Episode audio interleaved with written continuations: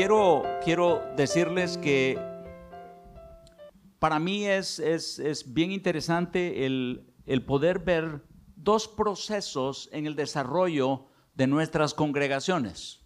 El primer proceso fue el que hablamos en la primera parte, antes de, de, Dietrich, donde hablamos el de movilizar a una persona de la incredulidad a la fe. O sea, y lo vimos como un proceso como una persona a través de relaciones con nosotros, donde nosotros vamos donde ellos están, donde nosotros los escuchamos, donde nosotros los servimos, donde nosotros testificamos y los vemos venir a la fe. Ese es el proceso de reconciliación. Pero entonces ahora tenemos un cristiano que ya recibió a Jesús. Y entonces el desafío es, queremos que Él sea parte del montón de cristianos que tenemos sentados en la iglesia, que no se involucra, pero que son fieles para ir a la, iglesia, pero que no están teniendo influencia. ¿Se han puesto a pensar ustedes alguna vez cuál es, este, digamos, eh, el punto final en el proceso que Dios quería que la iglesia tuviera? Eh, ¿Alguno de ustedes se ha puesto a pensar en eso? ¿Cuál es el punto final? ¿Será el punto final madurez espiritual? ¿Será el punto final que asistan a la iglesia? ¿Será el punto final que aprendan a diezmar? Eh, una de las, de, las, de las cosas que hemos aprendido es lo que dice Hechos 1.8. Recibiréis poder cuando haya venido sobre vosotros el Espíritu Santo, y me seréis qué cosa? Testigos. En Jerusalén, Judea, Samaria y hasta lo último de la tierra. Y les digo, miren, ustedes van a venir de la incredulidad a tener poder y ser personas de influencia, es lo que está diciendo. El punto final es la influencia. Ahora, pero para poder ser una persona influyente, Hoy hablábamos de tres, eh, de tres razones por las cuales es inevitable que la iglesia eh, eh, se involucre y se convierta en una persona de influencia. Tiene lo que se requiere, Dios lo ha declarado en su palabra y el Espíritu Santo nos guía. Pero yo quiero, yo quiero tratar de llevarlos en una jornada donde podamos ver elementos en este proceso de reconciliación porque, porque todos nos encontramos, ya sea nosotros en una etapa en nuestra vida que estamos a punto de darnos por vencido, o tenemos miembros en nuestra congregación que no pareciera que están viviendo lo que Jesús dijo, recibirán poder y me serán, me serán testigos en Jerusalén, Judea, Samaria y hasta lo último de la tierra. Hemos oído testimonios de personas que dicen, a mí lo que me frustra es que la gente no quiere involucrarse. ¿verdad? Y a mí me ven todo involucrado queriendo hacer evangelismo, pero ellos no quieren. Y entonces nos preguntamos, eh, ¿por qué? ¿Qué está pasando? Y lo que pasa es que hay muchas cosas que funcionan como proceso y nosotros quisiéramos que funcionaran como un evento. Así como la salvación es un proceso. Si ustedes piensan en la salvación como un proceso, piensen en la cosecha. Por eso Jesús enseñó el principio de comparar el evangelismo con la siembra. Ninguno de ustedes va a un terreno y espera que por ir a ese terreno ustedes van a ir a, cosechar fruto. O sea, eh, ¿cuántos de ustedes han sembrado maíz aquí? Quisiera ver sus manos. Bueno, entonces, o han visto gente en sus comunidades, o gente, conocen a gente que siembra maíz. Primero hay que remover eh, las piedras. Eh, luego hay que, primero remover arbustos para ver dónde están piedras, arbustos y espinas. Y luego remover las piedras. Y luego con un asadón o con un arado suavizar la tierra para que no esté tan dura como la orilla del camino. Y cuando la tierra ya está lista y fue preparada, entonces eh, se siembra la semilla. La, semilla. la semilla no la sembramos fuera de tiempo, porque o que va a quedar en la superficie este, entre los espinos y, ¿cómo se llama? Se va a ahogar o va a quedar sobre las piedras y entonces las aves del campo se la comerán con los, eh, los ahíncos de esta vida, ¿verdad? Según explica el Señor Jesús. Eh, o en la orilla del camino y no va a poder echar raíces. Por eso es que hablamos del proceso de evangelismo como un proceso donde nosotros trabajamos la tierra. ¿Saben? la persona es responsable de convertir la mala tierra en buena tierra. Un cristiano es responsable de convertir la mala tierra en buena tierra. Y por eso hablamos de proceso. No es un evento. No es que yo me pare en una esquina y de repente le hable a una persona esta persona, el Señor ha venido trabajando con ella y que yo me junté en una esquina, me senté en una camioneta con ella y, de repente le compartí, recibió a Cristo. Este, para mí fue un evento. Lo que no logramos es ver cómo Dios está movilizándole a través de relación donde va a desarrollar fe a través de cristianos en su relación y esto es un proceso. Este es el proceso de reconciliación. Lo que quería era, conectar esto que vimos en la primera parte de mover a una persona de la incredulidad a la fe y ahora moverla de la fe a la influencia y ver cómo una persona pasa en ese proceso convirtiéndose en una persona influyente. Recibiréis poder y me seréis testigos en Jerusalén, Judea, Samaria y hasta lo último de la tierra. Entonces, pasemos a la siguiente diapositiva, por favor.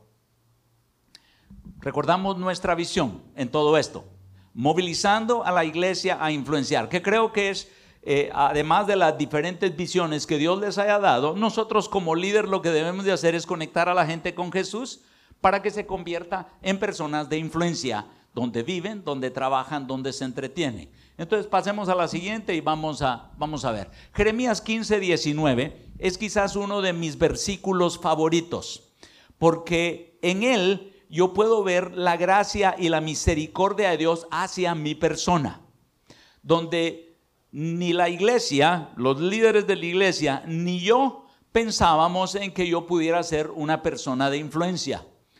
Fui descalificado por religiosos en la iglesia y fui descalificado por mi persona cuando me medía en base a los patrones religiosos de la iglesia.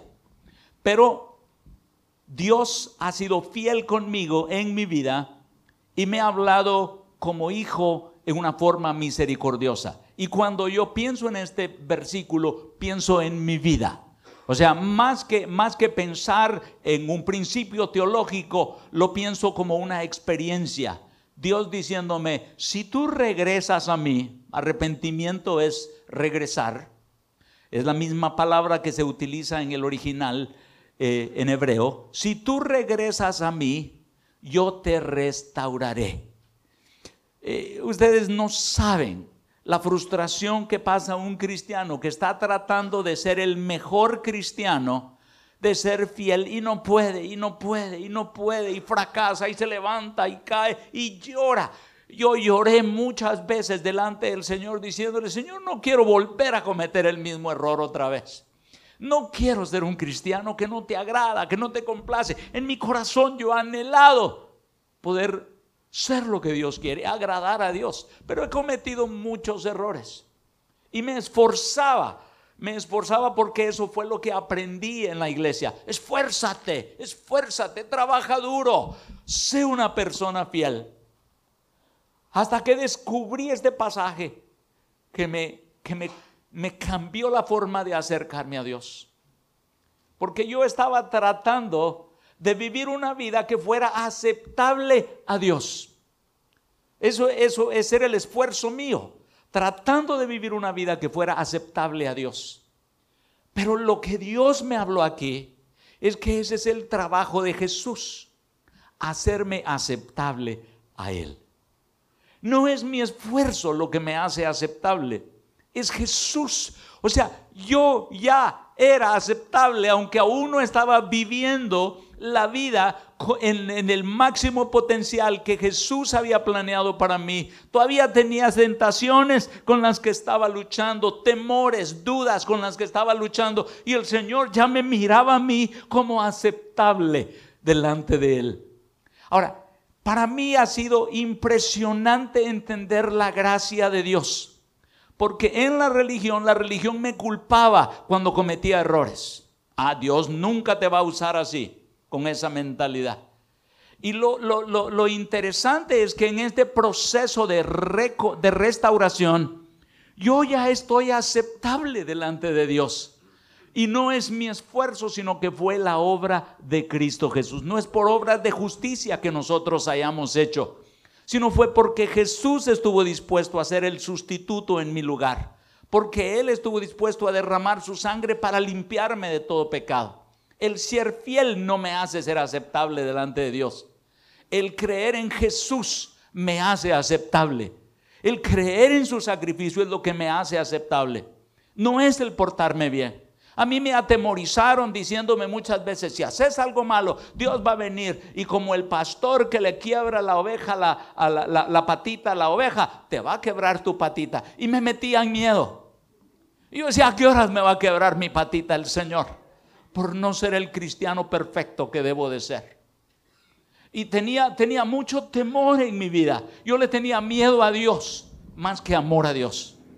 Porque eso me enseñó la iglesia a tenerle temor a Dios. Pórtate bien. Todo estaba enfocado en mi esfuerzo de comportamiento. Pero cuando yo entendí este versículo, se me iluminó. Si tú regresas a mí, yo, el Dios de los cielos, el que te creó, yo te restauraré. La restauración no es un esfuerzo mío, es producto de mi intimidad con Dios. La restauración no es un esfuerzo mío por ser fiel, es un producto, es un resultado de mi intimidad con Dios. Cuando yo no logro tener esa intimidad con Dios, es que me pierdo la oportunidad de avanzar en el proceso de la restauración. Entonces, avanzo en el proceso de la restauración en base a, mi intimidad con Dios. Si yo pudiera eh, tener un, diseño aquí para ustedes, yo les presentaría, este, mi intimidad con Dios me lleva a conocer mi identidad y propósito de vida. Cuando yo entiendo quién soy y para qué estoy aquí en la tierra, yo estoy disponible para Dios. ¿Qué es lo que dice aquí? Si te arrepientes, si te vuelves a mí, yo te restauraré y podrá servirme. Servirme está hablando de disponibilidad, mi deseo de querer participarme con Él. El Señor me cambió un concepto en la mente con respecto a ser usado por Dios. Yo siempre he hablado, Dios te va a usar y todavía a veces se me sale, le soy honesto. Que Dios te use, mi hermano. Y Dios me, habló hace, hace un tiempo diciéndome, yo no uso a nadie. Y me, y me llevó al pensamiento, piensa en tu teléfono, me dijo. Y ustedes saben cómo va cambiando la tecnología de teléfonos. Cuando empecemos con los teléfonos celulares era un ladrillo, ¿verdad? Que cargábamos y, lo podíamos cargar y nos íbamos de lado porque pesaba más el ladrillo que, nosotros. Pero conforme el tiempo pasó fue cambiando. Tengo un teléfono que, ya cambió de generación. Eh, si, ustedes entienden un poquito de lo que eh, la Apple ha venido haciendo, este, yo empecé los teléfonos de, Apple con un 3G y después del 3G, el 3G dejó de servirme y entonces lo cambié a un 3GS. Y cuando consideré que ya no lo iba a usar más, lo deseché y pasé al 4. Y después cambié al 4S y fui cambiando y cada vez que cambiaba, lo que yo pensaba que no me servía, lo dejaba de usar y lo ponía por un lado. Y ahorita tengo el 4S y ya estoy pensando y diciendo, este se traba, no funciona con la tecnología, necesito el 6. Y entonces, ¿saben qué va a pasar? Voy a agarrar este 4S y lo voy a dejar por ahí y ya no lo voy a, ya no lo voy a usar. Y entonces era el concepto que Dios quería que yo cambiara en mi mente. De que Dios no me usa como yo uso un teléfono. Porque si no, el diablo viene y nos hace pensar, ya estás viejo, ya estás lento, ya tus rodillas no tienen fuerza. Lo más seguro es que Dios te va a cambiar por un joven. Y saben que el mundo secular nos está metiendo esto dentro del reino de Dios. Y que dice, es que tenemos que tener en la iglesia patojos, menos de 40 años. Y entonces nosotros los viejos arriba de 40, 50 años, nos sentimos como un teléfono 4S que deja de ser útil. Me, me emocionó el pensamiento que nos enseñó David acerca de Caleb. Y entonces no tiene que ver con la edad, tiene que ver con la restauración en mi corazón para sentirme yo involucrado con Dios. Oigan a un Caleb, como nos decía, tengo 85 años, pero tengo fuerzas como que tuviera 40. Mándeme esos patojos de 40. Vamos a ver si corren y suben la montaña como la subo yo. Miren, yo he estado con algunos de ustedes donde hemos que tenido que caminar este, en diferentes lugares.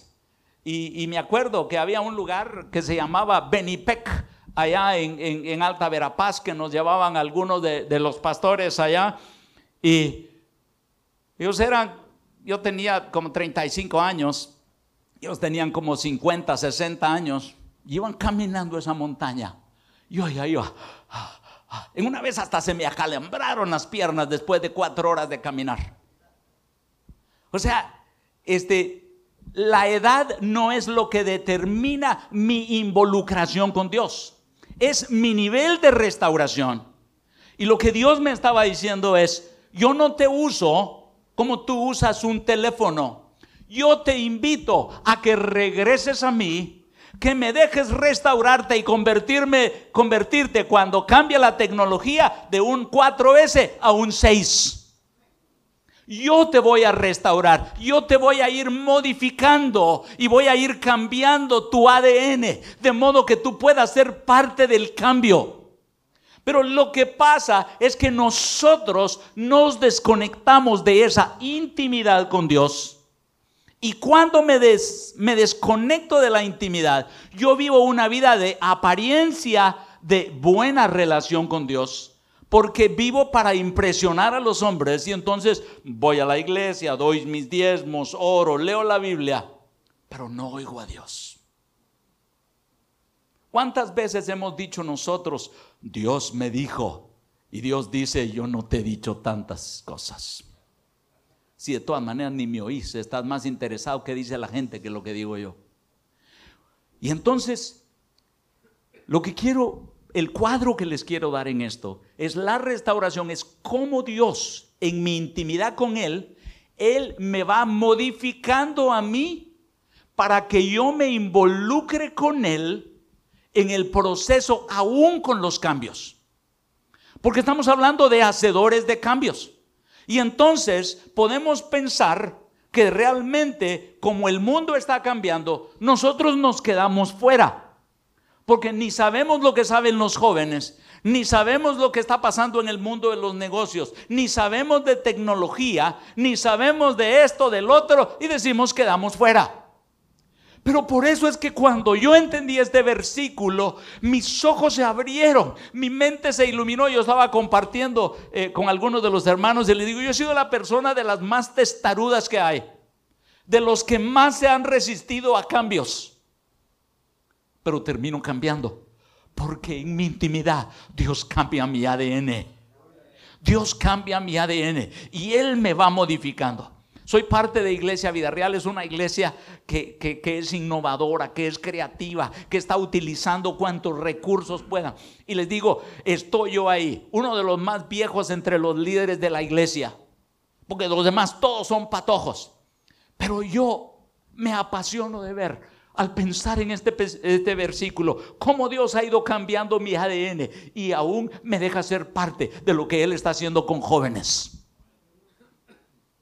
O sea, no es mi edad lo que me descalifica.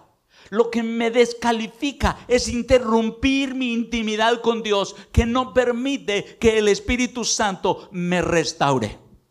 Ahora yo quiero platicar en nuestra, en nuestra intimidad con Dios, porque todo nos lleva a la influencia. Miren, dice, si te arrepientes yo te restauraré y podrás servirme. En mi intimidad yo descubro mi identidad y propósito. Cuando sé quién soy, yo estoy disponible, podrás servirme. Y dice, y si decides hablar cosas que valen la pena, esa es mi disponibilidad. Entonces, mi disponibilidad permite que yo sea empoderado. La iglesia está escasa de poder por escasez de disponibilidad. Vamos a ver el poder manifestado. Dice, recibiréis poder y me seréis testigos cuando yo esté actuando. Fíjense que yo he visto más milagros cuando me arriesgo a hacer algo que en el momentito va surgiendo, que voy a, que, que, que, yo diga, voy a planificar a salir a hacer milagros. yo no planifico salir a hacer milagros. Yo planifico salir a hacer lo que hago diariamente y en el diariamente yo miro milagros. O sea, ¿por qué? Porque el que hace los milagros es Dios. Y en mi intimidad yo oigo cuando Dios me dice, arriesgate, ora por ese, platícale a ese. Y les voy a decir que hay muchas veces que yo no veo milagros. Y lo que pasa es que Dios es Dios, no yo y yo no le digo a Dios qué hacer. Y hay veces en las que yo creo que estoy oyendo a Dios y sigo siendo yo oyéndome a mí mismo, ¿verdad? Pero al final dice, dice, si hablas lo que vale la pena, tú serás mi portavoz, ellos se convertirán a ti, tú no te convertirás a ellos. Ellos se van a volver a ti. ¿Qué está diciendo ahí? Influencia. Hechos 1.8. Este poder, el trabajo del Espíritu Santo, me restaura de tal manera que me empodera y me convierte en una persona de influencia. Esa es la restauración. Cuando veo mi vida es eso. Es Dios trabajando conmigo, convirtiéndome en una persona de influencia. Miren, yo crecí en la iglesia y una de las cosas que eran más difíciles era trabajar interdenominacionalmente. Aquí tenemos por lo menos unas cinco denominaciones diferentes. y el Señor me permite trabajar con ustedes. Eso es influencia. Eso es influencia que el Señor nos ha dado en el Ministerio de Misiones Médicas. Levanten la mano los que son de la misión centroamericana. Levanten la mano los que son de la misión bautista. Levanten la mano los que son de Iglesia de Dios. Levanten la mano los que son de Asamblea de Dios. Eh, tenemos alguien de la iglesia wesleyana. Tenemos alguien de, alguna, de alguna denominación que se me esté pasando. ¿Ah? Príncipe de paz. Trompeta final. La voz de Dios. Y de mi iglesia madre, lluvias de gracia. ¿Cuántos sabemos de lluvias de gracia? Ahora, eh, ¿alguna, ¿alguna se me escapó? Ahora, ven ustedes, estamos unidos. ¿Alguien de la Nazareno? No, no hay. No, no nos inventemos. ¿Usted de la Nazarena? ¿Ah? Evangelio completo. Ahora, miremos, miremos cómo Dios, lo que quiero, lo que quiero que veamos es cómo Dios nos da influencia aún en aquello que había estado cerrado. No se podía. Las denominaciones nos criticábamos y nos atacábamos unos a otros diciendo, yo estoy bien, tú estás mal. Yo he visto aquí ayer cuando miraba a cada uno de ustedes que adoraba a Dios. Y luego el tiempo de ministrarse unos a otros, no les preguntaste, mira, si sos denominación de mi denominación, oro por ti, si no, no. Había un común denominador en medio de nosotros y es Jesús. Su Espíritu Santo en nosotros. Somos la iglesia de Jesucristo. Ahora, Dios nos da a nosotros esa capacidad y nos da esa gracia de poder ser influencia en un mundo que era cerrado. Saben, así como las denominaciones son cerradas, así está de cerrado el mundo allá afuera. Y pensamos que no lo vamos a poder influenciar. Y entonces Dios dice, pero si regresas a mí, yo te restauraré y me podrás servir. Ahora, pensémoslo desde el punto de vista y ustedes se recuerdan del primer video que vimos, cómo hablaba de Dios restaurando mi intimidad con Él. Y entonces hablábamos de tres deseos centrales. Y el video nos hablaba de tres deseos que Dios le dio al hombre. Y el primer deseo es el deseo de honra y no porque ese sea el primero más importante, creo que los tres son igualmente importantes, pero solo es necesario que veamos eh, estos deseos en nuestra vida, porque entonces entenderemos las tentaciones, los fracasos en, en nuestra vida. Y es cómo somos atacados en nuestros tres deseos centrales para interrumpir nuestra intimidad con Dios. Por eso el diablo dice, usad el escudo de la fe. ¿Dónde se pone el escudo? Guardando el corazón. Para que podáis apagar los dardos de fuego del maligno. ¿A dónde van esos dardos de fuego? Al corazón, a nuestros tres deseos centrales. Todo ataque. Un pecado, menciónenme un pecado. ¿Ah? Codicia.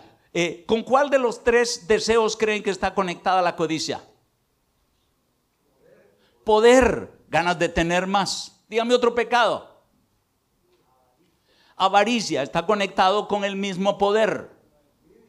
¿Ah? Envidia. ¿Con cuál conectarían ustedes la envidia? Honra. Ahora, quiero, quiero explicarles, ¿y, un adulterio con cuál? Con gloria. Ahora, quiero, quiero, quiero, quiero tratar en el nombre del Señor de, explicarles en una forma breve. Nosotros tenemos seminarios, este, tenemos todo un retiro de tres días donde hablamos de estos tres deseos centrales este, en nuestra iglesia. O sea, hoy hablamos de tres elementos, tres, cinco y siete en el proceso de la restauración. Tres, hablando de los tres deseos centrales.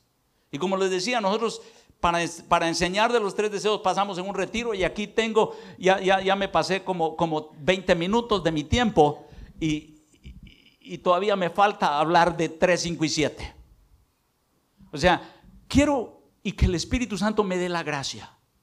El deseo de honra está conectado con que yo fui diseñado por Dios para oír que soy importante. ¿A alguien le gusta oír que es importante? Miren qué rico se siente cuando viene alguien después de que dio una plática y se acerca y le digo, qué buena tu plática, hermano. Qué buen mensaje, pastor. ¿Verdad? ¡Hala, qué buen trabajo hizo! Ahora, esto les quiero decir que se convierte como una droga. Nosotros decimos que no somos drogadictos, pero sí nos volvemos drogadictos por la adulación.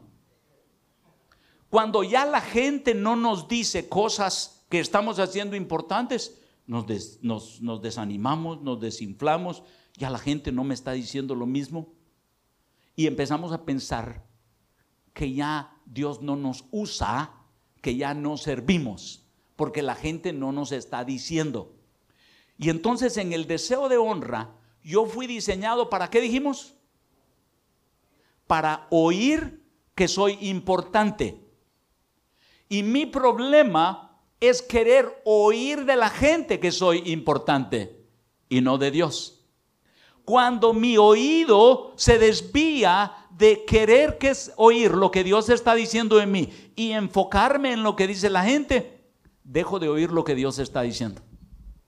Yo quiero oír qué dicen los hermanos, qué les pareció mi mensaje. Quiero oír cómo les, cómo les gusta mi camisa. Quiero, quiero oír que, y, miren, es bueno y es malo este, el pedirles una hoja de evaluación. Si nosotros esperamos una hoja de evaluación que nos la llenen, la cual ustedes tienen ahí en sus, en sus documentos, en sus manuales, solo para escuchar la honra de ustedes, entonces, el problema es que cuando ustedes nos hagan una crítica de algo que hicimos mal, ah, nos va a herir. La mayor parte de las heridas nos las han hecho personas de las que nosotros esperábamos honra. Las principales heridas nos las hicieron nuestros padres. Porque no confiaron en nosotros, porque nos compararon con alguien, porque nos hicieron un comentario como que no servíamos, y cuando estábamos esperando que nuestro papá nos dijera que éramos el campeón que podíamos hacer de todo, de repente, no seas mula vos, hombre.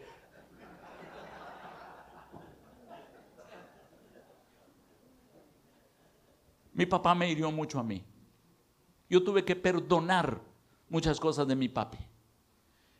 Mi mami me hirió en una ocasión, mi mami fue la que menos me hirió, pero en una ocasión me dijo, es que vos debieras de ser, yo estaba sacando malas calificaciones, y me dijo, debieras de ser como fulano, y tenía un compañero que se llamaba eh, José Corado, y me dijo, debieras de ser como Corado, Corado sacaba solo cienes. Yo estaba medio rascando los sesentas. Y me dijo, es que debieras de ser como Corado. Yo dije, en mi corazón, dije, mi mamá quiere que yo sea otra persona, no yo. Y me lastimó. Me lastimó porque creí que ella quisiera que yo fuera Corado. Mi mami no quiso decir eso. Pero cuando nosotros estamos heridos, nosotros herimos a otras personas. Por eso la importancia de que nosotros podamos oír que somos importantes de parte de Dios y que nos enfoquemos en que no pongamos atención a lo que la gente dice. Ahora, yo debo de honrar a la gente, pero no debo de esperar honra de la gente. Dios va a satisfacer mi deseo de honra. Me acuerdo eh, oyendo a David que dice, Jehová, tú eres escudo alrededor mío, mi gloria y el que levanta mi cabeza. ¿Sabe qué quiere decir el que levanta mi cabeza? El que me hace ver bien delante de la gente. Pero, ¿qué quiero hacer yo? Yo quiero que la gente diga que yo hice bien las cosas. Yo quiero buscar la honra delante de la gente. David dice, tú eres el que levanta mi cabeza. Tú eres escudo. Estaba hablando de poder. Tú eres el que me protege. Tú eres mi gloria, dice. Tú eres el que me da placer. Entonces el deseo de honra es oír que soy importante. ¿A quién estamos oyendo? Miren, los, los, que pertenecen a alguna iglesia donde se vota por ustedes para que sean pastores de la iglesia, eso es de las cosas que causan más heridas. Porque un tiempo son pastores de una iglesia y después de que amaron a esa iglesia y pusieron todo su corazón, más de alguno de los, de los, de los líderes votaron porque ustedes se fueran. Uno sale herido porque uno siente que ellos lo desvaloraron a uno. Y que no, los, no lo honraron a uno. Yo les conté que esta semana dos, dos personas a quien quiero mucho me llamaron y me dijeron, me despidieron del trabajo. Y saben, una despedida de trabajo lo que dice es, tú no sirves. Y lo que lastima el que, el que, el, que, el que se dedica a una persona. ¿por qué se lastima a una persona? Porque estaba esperando oír honra de sus trabajadores, de su jefe, de sus pastores, de sus líderes. ¿Saben quiénes son después de los padres los que más lastiman a las personas? Los pastores. Los pastores lastimamos tanto a la gente. ¿Saben por qué? Porque esperan honra de nosotros. Hermano Edmundo Madrid era una persona que era bien parca. Y él me amaba. Yo era uno de los pocos que él saludaba con un beso. Lloramos juntos, caminamos juntos. Pero había veces que pasaba y ni me volteaba a ver. Y yo esperando que me diera un abrazo, que me dijera, ¿qué tal, hermano Germán? Y simplemente pasaba y no me volteé a ver. Ahora, cuando uno espera honra de los líderes, los líderes lo lastiman a uno porque no hicieron aquello que esperábamos que hicieran. Por eso es que yo debo de oír que soy importante de parte de Dios. ¿Cuál es el antídoto para las heridas que tenemos? Y ayer eh, nos lo explicaban David en una de las pláticas. Perdonar. El antídoto para las heridas que tenemos es aprender a perdonar. Perdonar a nuestros padres, perdonar a nuestra esposa, perdonar a nuestros hijos, perdonar perdonar al gobierno, perdonar a aquel hermano que nos robó algo, perdonar a aquel que nos mintió, perdonar. El antídoto en la intimidad es aprender a oír a Dios y saber perdonar a aquellos que me fallaron. Pero yo voy a dejar de ser herido cuando deje de esperar oír de la gente que soy importante. ¿Me explico? Y ustedes espero que se logren identificar con lo que estoy diciendo. Ese es su deseo de honra. Y Dios nos hizo así. No es malo, el deseo de honra no es malo. Dios quiere que oigamos. Por eso fue cuando Jesús salió del agua, dice, este es mi Hijo amado en quien tengo complacencia. Allah. Imagínense, este, este, la traducción en inglés dice, en que estoy completamente satisfecho, dice. Este es mi hijo amado. Imagínense el Dios de los cielos diciendo eso de su hijo. Pero el Señor se lo dijo a Daniel, varón muy amado. Ahora, Yo he oído a Dios diciéndome cosas lindas. Se lo conté en el primer día. Ahora, si, si nosotros nos enfocamos en oír a la gente, nunca vamos a oír lo que Dios está diciendo de nosotros. Y nos vamos a sentir como un iPhone 4 cuando ya el 6 está en el mercado.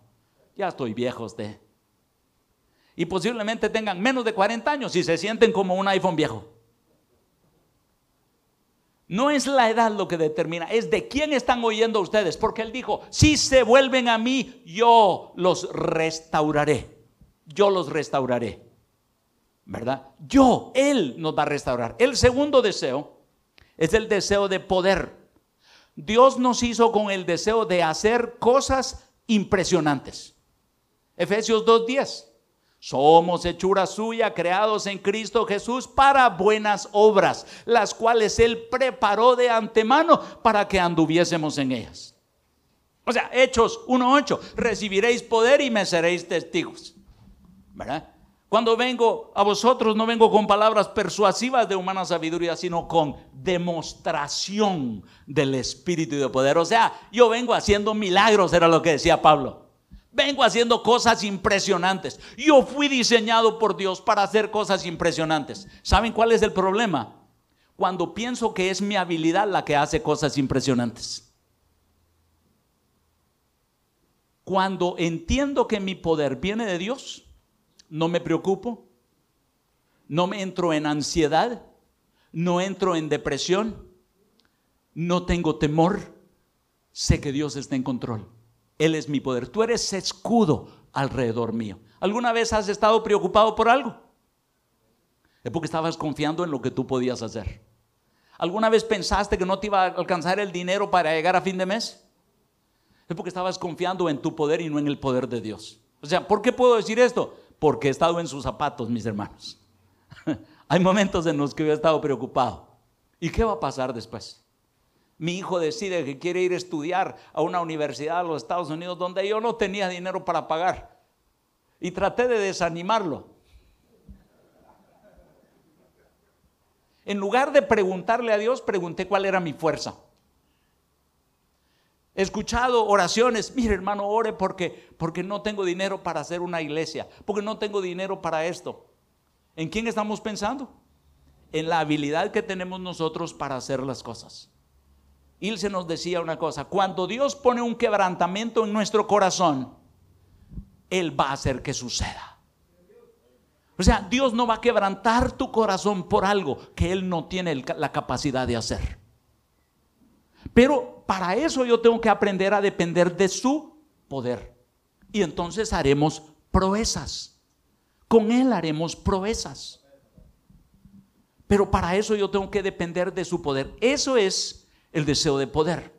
Ahora, si Dios no es mi deseo de poder, entonces me preocupo. Entonces entro en ansiedad. Entonces entro en temor. Entonces entro en depresión. Si Dios no es mi deseo de poder, tengo codicia y creo que puedo hacer más. ¿Por qué creen ustedes que sus miembros no diezman? Porque creen que ellos han hecho el dinero que tienen. No entienden que Dios se los dio. Y entonces la falta de diezmo en las iglesias es porque nuestra gente no ha entendido que el dinero viene de Dios. Que no es mi trabajo, mi fuente de provisión, sino cumplimiento de mi propósito. Una vez vino una persona conmigo y me dice, mira, ora por mí porque quiero cambiarme de trabajo. En mi trabajo hay mucho adulterio y promiscuidad. Le dije, veniste con la persona equivocada, yo no voy a orar por ti. Me estás pidiendo que quite la luz, que ore porque Dios quite la luz del, lugar en tinieblas donde estás. Sos la única luz ahí. Y crees que ore porque Dios los deje en tinieblas. Yo no voy a orar eso, le. Ahora, pero él estaba midiéndose en su poder porque estaba teniendo temor de caer en la tentación en lo que estaban viviendo allá. Pero estaba confiando en su poder y decía, yo voy a caer en la tentación. Por eso les dije yo, yo me esforcé mucho tiempo por ser buen cristiano y volví a fracasar, y volví a fracasar. Y lloraba delante de Dios, lloraba delante de Dios, porque estaba tratando de ser cristiano en mi poder y no en el poder de Dios. El deseo de honra está conectado con los deleites de la vida. Ahora, si ustedes eh, ¿se acuerdan del otro pasaje que dice, este, los deseos de la carne, los deseos de los ojos y la vanagloria de la vida? Está conectado con estos tres deseos. Los deseos de los ojos es el deseo de poder, lo que veo quiero. Los deseos de la carne está conectado con el deseo de gloria, lo que causa deleite en mi cuerpo. Ahora, piensen ustedes, ¿les gusta tener placeres ustedes? ¿Saben ustedes por qué nos casamos los hombres? Porque queremos experimentar el placer de tener una mujer. ¿Y es eso malo? No, Dios nos diseñó para tener placer. ¿Saben ustedes por qué disfrutamos cuando, cuando, cuando hay carnita asada? Porque Dios nos hizo el sentido del olfato para oler. ¿Acaso a ustedes no, han, olido este, un perfume eh, que, que huela rico y que los atraiga, que diga, qué rico huele? Por eso es que las mujeres se ponen perfume. Porque saben que los hombres tenemos olfato.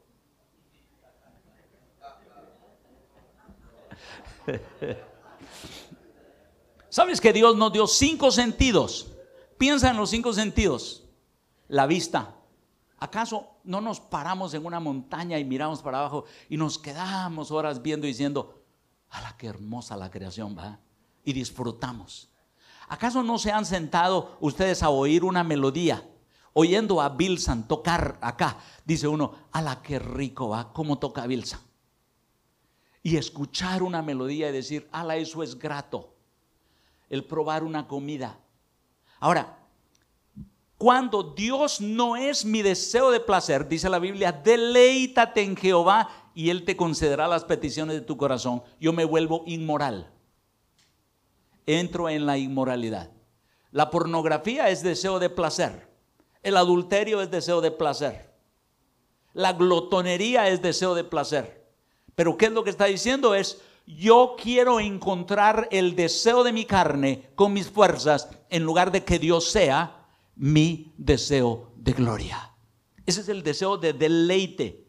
Dios me hizo entonces para oír que soy importante, para hacer cosas impresionantes y disfrutar la vida. O sea, así me hizo Dios y así te hizo a ti.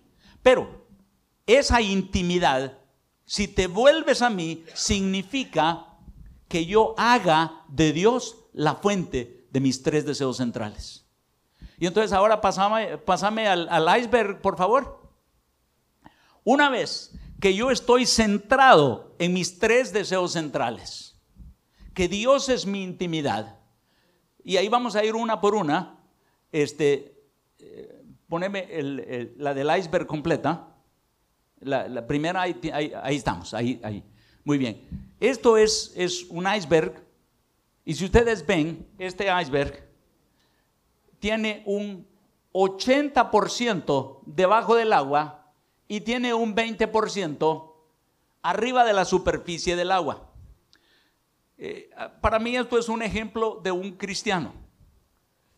¿verdad? Lo que hace que este iceberg sobreviva el sol y el calor es esta fortaleza que tiene debajo, porque si no se derritiría. Pero tiene una fortaleza. Ahora, pensemos en ese iceberg como la iglesia. Entonces, en los tres deseos centrales, Dios trabaja en mí individualmente para hacerlo a Él la fuente de mis tres deseos centrales, para que yo pueda involucrarme en la iglesia. ¿Se recuerdan en Efesios capítulo 4 versículos del 11 al 16 cómo Él nos compara con el cuerpo y espera que todos vivamos en unidad? Y luego dice que Él dio diferentes ministerios en la iglesia. Y dio eh, profetas y dio este, maestros, tal vez no los diga en orden, estoy tratando de acordarme de ellos, dio, eh, dio, dio profetas, dio, no los voy a decir en orden, les dije, no me corrijan, solo quiero que escuchen porque los voy a decir en el orden como se los voy a enseñar. Entonces, este, eh, no estoy alterando el orden de como 2 más 2 siempre va a ser 4. El orden de los, de, los, de los factores no altera el producto. Entonces, voy a hablar de los cinco. Y entonces tenemos el, el profeta y tenemos el maestro, tenemos el pastor, tenemos el apóstol y tenemos el evangelista. Cinco ministerios. Y dice, para preparar a quién? Al cuerpo de Cristo para la obra del ministerio. Y entonces me doy cuenta que la iglesia juega un papel importantísimo en el proceso de restauración de los cristianos. Cuando la iglesia carece de líderes que nos ayudan a ver estos cinco, estos cinco elementos, estos cinco pilares dentro de la iglesia, nos vamos a perder de ver gente involucrada en cada una de estas áreas. Yo tengo que identificar dentro de mi iglesia líderes que me ayuden a balancear mi liderazgo. Y por eso habla en Efesios, o sea que no es algo que me esté sacando de la manga, habla de los cinco, de los cinco ministerios. Ahora, miremos esta línea aquí. Esta es la superficie del iceberg, ¿ok? La superficie del mar. Y vamos a dividir en dos. La primera parte es lo que nosotros vamos a entender como el amor a Dios. Esto es lo que desarrolla el carácter del cristiano en ese proceso. Y en ese proceso de maduración, yo voy a darme cuenta que yo aprendo a amor, a amar a Dios, y eso es adoración. Entonces, adoración es mi expresión a Dios de lo que Él es para mí. Es ponerme romántico con Dios. Entonces, no es solamente levantar las manos. Adoración es un estilo de vida. Entonces, cuando lo que yo hago, de modo que el que viva ya no viva para sí, sino para aquel que murió y resucitó, mi vida se convierte en una adoración total, yo puedo decir que yo estoy practicando esto. Y saben, cuando yo vivo para Dios, es cuando yo tengo menos conflictos en la iglesia y me involucro más. Ahora, este, el segundo, esto, ¿quién me, quién me ayuda a practicar el propósito de adoración en la iglesia?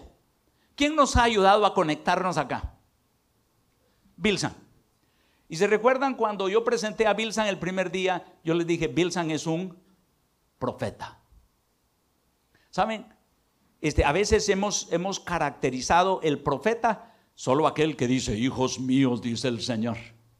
El trabajo del profeta es oír el corazón de Dios y conectarnos con el corazón de Dios. La profecía anima, la profecía conforta, la profecía edifica. La profecía lo que hace es que nos conecta con Dios. Y entonces cuando habla de los cinco ministerios, si ustedes ponen atención en su iglesia, hay gente que tiene estos dones y hay gente que sabe conectarnos con Dios y que nos ayuda a conectarnos con Dios. Pero hay otros que nos ayudan a vivir en amor, en unidad, en armonía e interdependencia con el cuerpo de Cristo. Sin pelear unos con otros, sin competir, sin chismear, sin criticarnos. Ahora, esto es vivir el propósito en la iglesia, el propósito de comunión. ¿Y quién nos ayuda a ver esto? Es el pastor. Entonces, nosotros culturalmente se nos ha dicho que el pastor es el, es el líder de arriba. Pero cuando la Biblia nos habla, nos habla de cinco ministerios y nos habla del profeta que nos ayuda a conectarnos y a expresar nuestro amor con Dios. Nos ayuda el pastor a enseñarnos y a, que practiquemos el amor por el cuerpo de Cristo. Esto es amar al cuerpo de Cristo. Y luego habla del maestro que nos ayuda a amar la palabra de Dios. Entonces, fíjense pues, estamos hablando que esto es el carácter de la iglesia es nuestra expresión. ¿Se recuerdan que Jesús dijo, la ley se resume en dos? Amarás al Señor tu Dios con todo tu corazón, con toda tu mente y con todas tus fuerzas. Y amarás a tu quién? A tu prójimo como a ti mismo. Cuando amo a mi prójimo, lo sirvo. ¿Quién me ayuda en el proceso de servicio? El apóstol. El apóstol es un mensajero. Es alguien comisionado con una tarea. Pero hay personas en nuestra iglesia que nos pueden ayudar a desarrollar y practicar el, ejercicio de servir. Ahora, ¿se recuerdan cuando hablamos de los cuatro pasos antes de evangelizar? Nosotros dijimos servir, servir y testificar. Y ese es el, siguiente.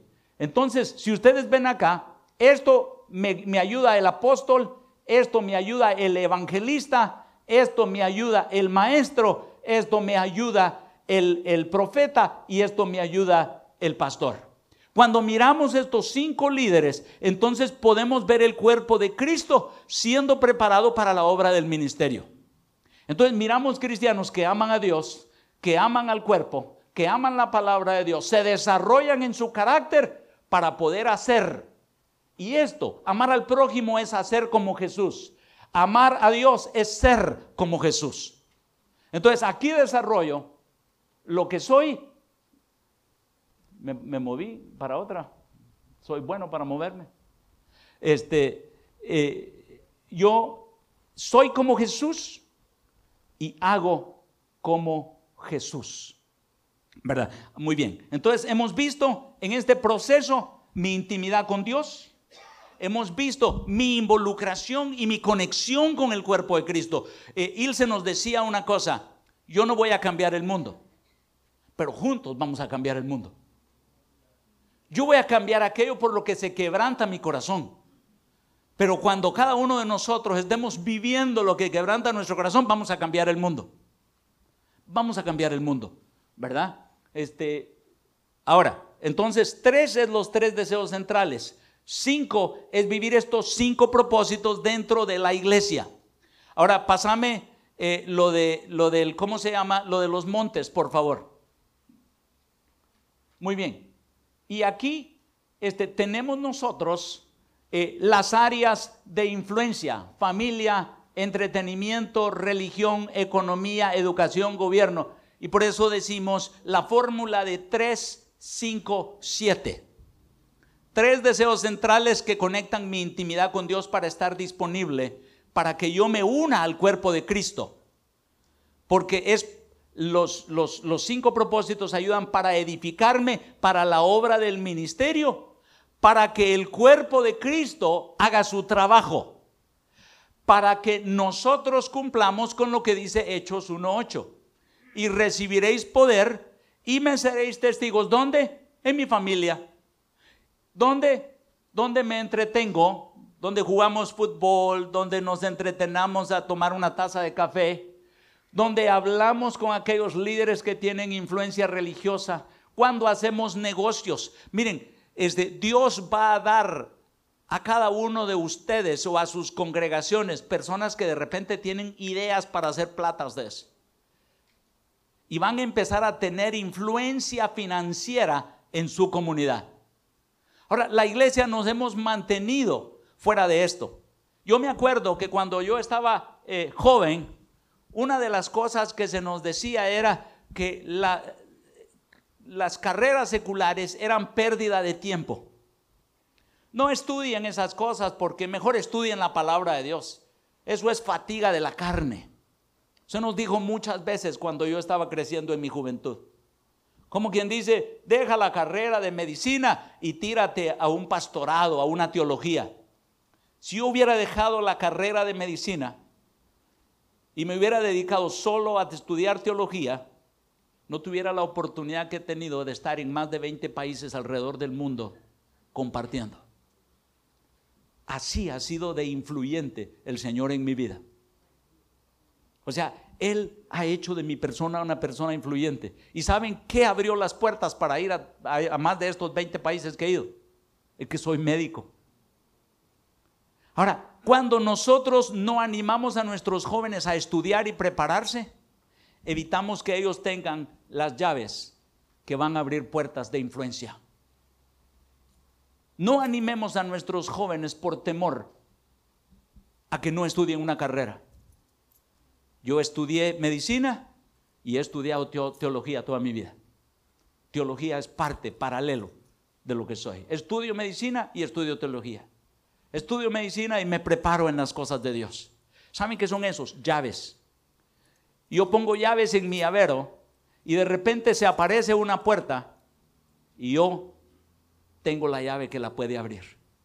Dios tiene oportunidades para nuestra gente que no la van a tener si ellos no están siendo restaurados y teniendo las llaves para la influencia. Esto es lo que significa los siete montes y nuestra congregación. Yo les decía eh, el otro día, cuánto hemos criticado el Internet, ¿Cuánto hemos criticado el cine? ¿Cuánto hemos criticado este, eh, la, televisión? Mi hijo es un productor de cine.